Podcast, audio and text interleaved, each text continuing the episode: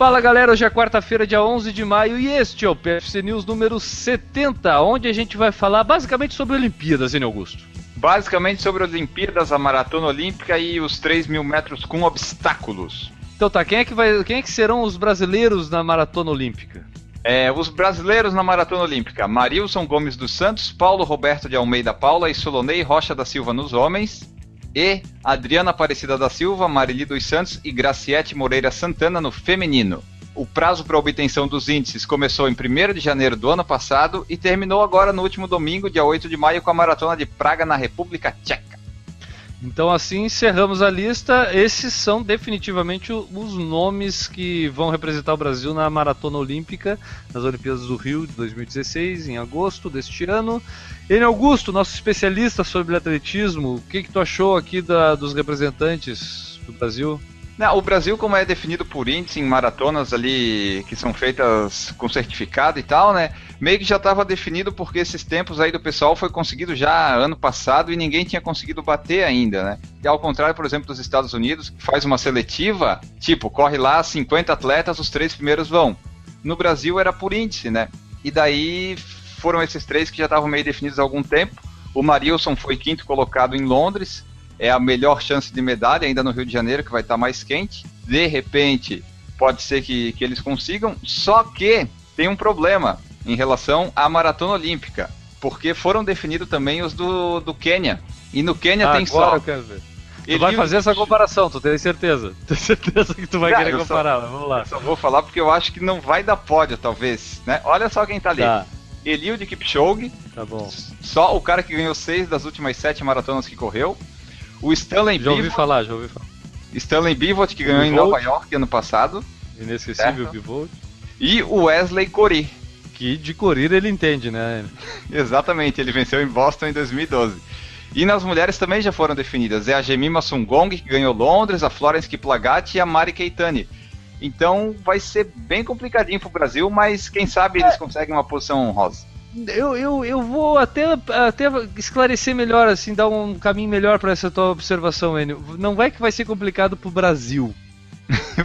Vai ser complicado pra galera geral, entendeu? Desse teu patamar de avaliação vai ser complicado para todo mundo, né?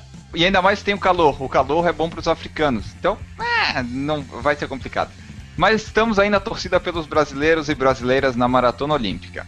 Mas só, só retornando à questão da forma como é feita a classificação, cara, eu, eu, eu vou te fazer como forma de pergunta, porque eu realmente não sei. Eu estou supondo aqui porque esse formato de o Brasil ser por índice, os Estados Unidos fazer uma seletiva e da seletiva tirar ali, na verdade é necessário um índice para ir para as Olimpíadas.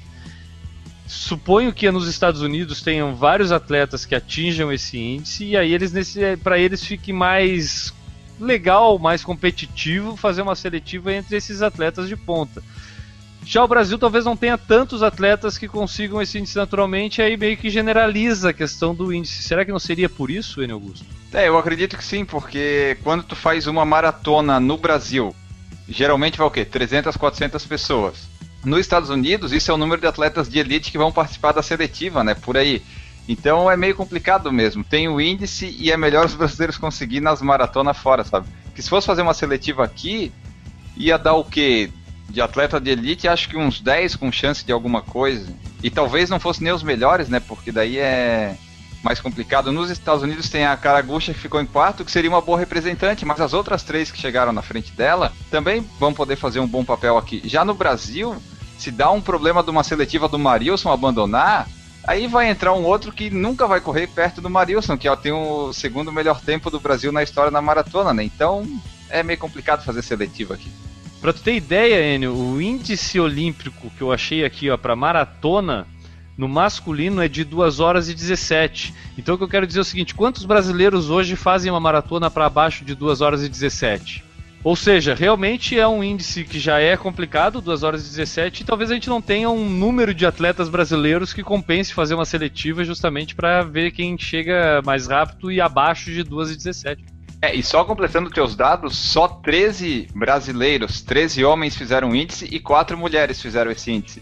Então tu vê que, né, não, não ia Isso dar é, mesmo. É exatamente o que a gente Diferente, por exemplo, do que deve ser pro Quênia. Porra, né? o Quênia. Pro Quênia deve ser difícil fazer uma seletiva porque tu vai ter que fazer uma semana de seletiva pra, pra maratona, porque não vai caber todo mundo numa prova só. É, o Quênia no caso só pra, o Quênia não faz seletiva, ele faz índice, né? Tanto é que o Kipchoge foi o melhor tempo do ano e foi, e assim vai.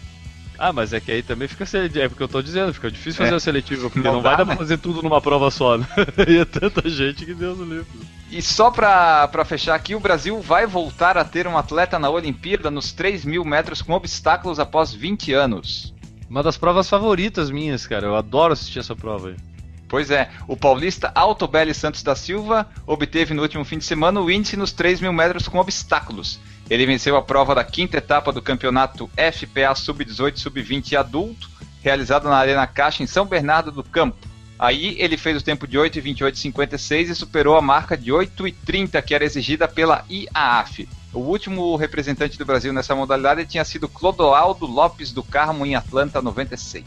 Então era isso, galera. Esse foi o PFC News número 70 e a gente volta amanhã com mais curiosidades e notícias do mundo das corridas. Um abraço e tchau.